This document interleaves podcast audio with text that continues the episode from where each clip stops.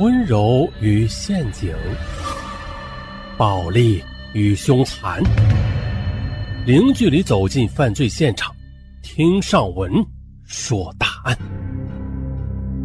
本节目由喜马拉雅独家播出。本期的案，咱们来说一起一个班花，年仅十六岁的班花，两次。祝富二代情人杀人碎尸案，那是二零一二年四月九日凌晨，江西省南昌市公安局东湖分局接到报警。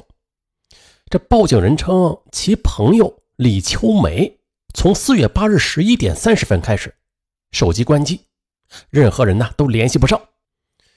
啊，虽然当时距离李秋梅失踪还不到二十四小时吧。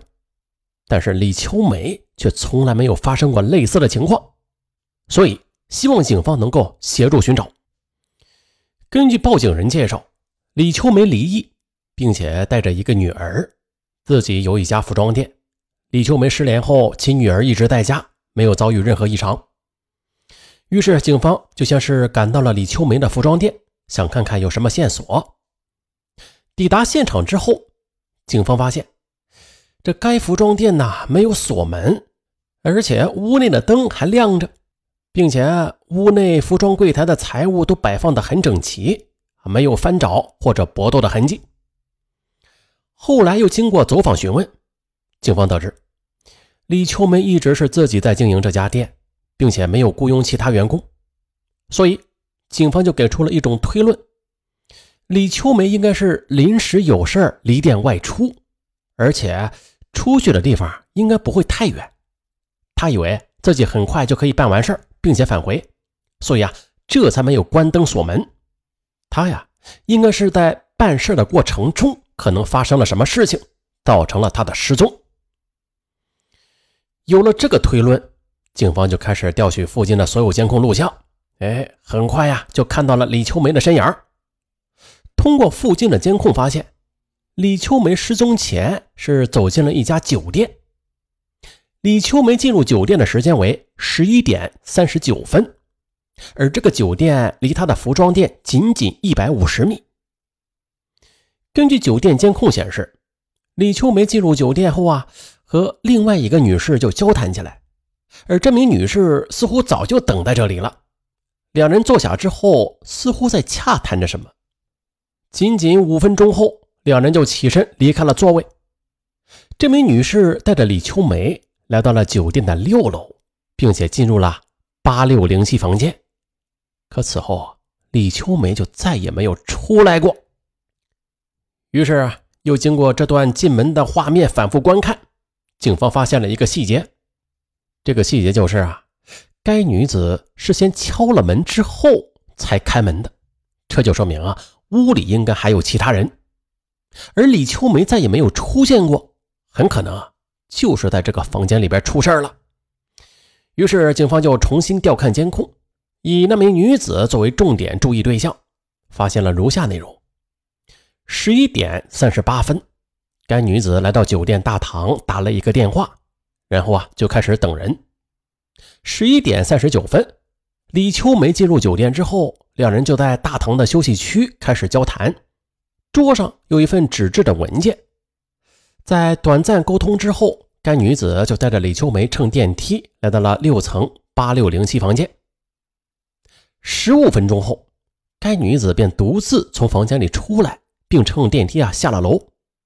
十六分钟之后，该女子再次返回八六零七房间，此时她的手里却拎着一个行李箱。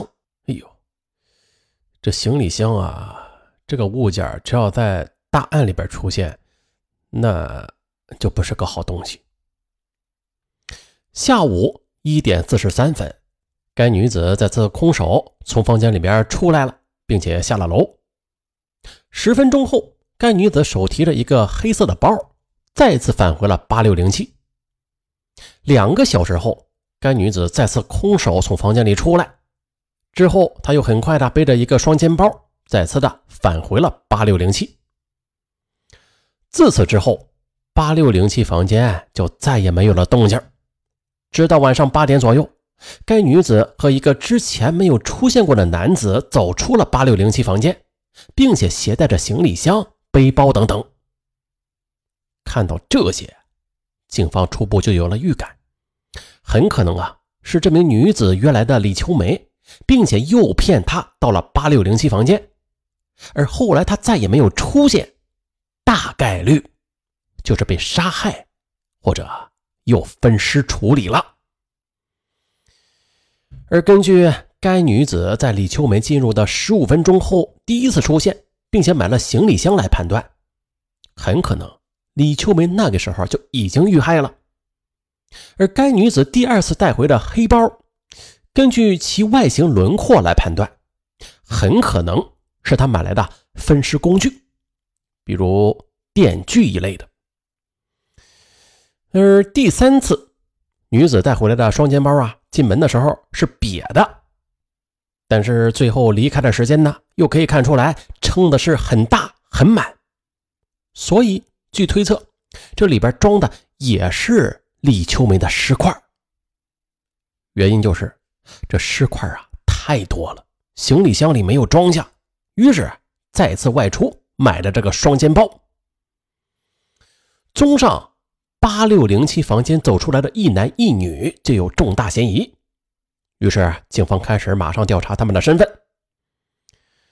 根据酒店的入住记录，登记入住八六零七房间的是一个叫做李小四的人。警方马上啊就调取了李小四的身份信息，结果发现李小四只是一个十八岁的男性，无业，并且他是体型瘦弱。和监控中出现的男子那是完全不同的。于是啊，警方又对酒店负责人进行了询问，得知实际住在八六零七的男女，这男的身高是一点七米左右，大概是二十多岁；女的应该是十几岁，不超过二十岁的样子。而这些描述明显和李小四的情况不符。但是作为目前仅有的线索，警方啊还是调查了李小四。这一调查才发现，李小四一家人都不在家，而邻居也都表示不知道他们去了哪儿。警方一惊，坏了，会不会是我们一开始并没有怀疑李小四，所以我们闹的动静太大，被李小四察觉啊，所以就打草惊蛇了呀？接着，警方兵分两队，一队暗中守住李小四家蹲点儿，另一队则全部离开去调查其他线索。之后，负责调查李秋梅通话记录的警察又发现了有一个电话号码，在案发的前几天与李秋梅有频繁的联系，而之前呢，这个号码却从来就没有出现在通话记录上。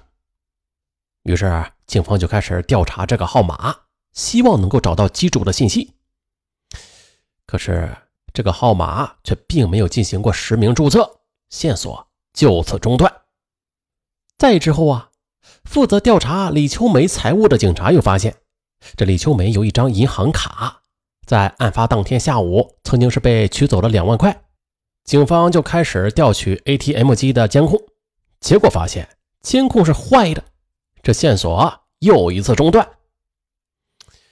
这时，一直在八六零七房间中勘查的技术人员有了新的发现，原来呀。八六零七这房在退房后，酒店的服务人员已经进行过打扫，所以当警方接到报案来到酒店的时候，房内几乎是被清理的很干净了。可是根据警方的推测，李秋梅大概率就是在此房间遇害，并且遭遇分尸的。所以为了佐证这点，技术人员就一直对房间的每一个角落进行一刻不停的勘查。很快。在洗手间的一面墙上，技术人员就发现了两处和墙纸颜色非常相近的暗红色的痕迹。后经鉴定，确认为是血迹。于是，技术人员判断，李秋梅应该是遇害后被拖到卫生间，然后被分尸处理的。因为只有这样，房间里边才不会留下大面积的血迹，而卫生间呢，也是便于血迹的清理。这时，技术人员发现啊，该房间的卫生间只有一处地漏，也就是说，如果凶手真的是在卫生间里清理的话，那么最后所有的水和证据都会从这一个地漏中流走。于是啊，技术人员马上就调整策略，就是从对房间进行搜索转为对地漏进行清理和寻找。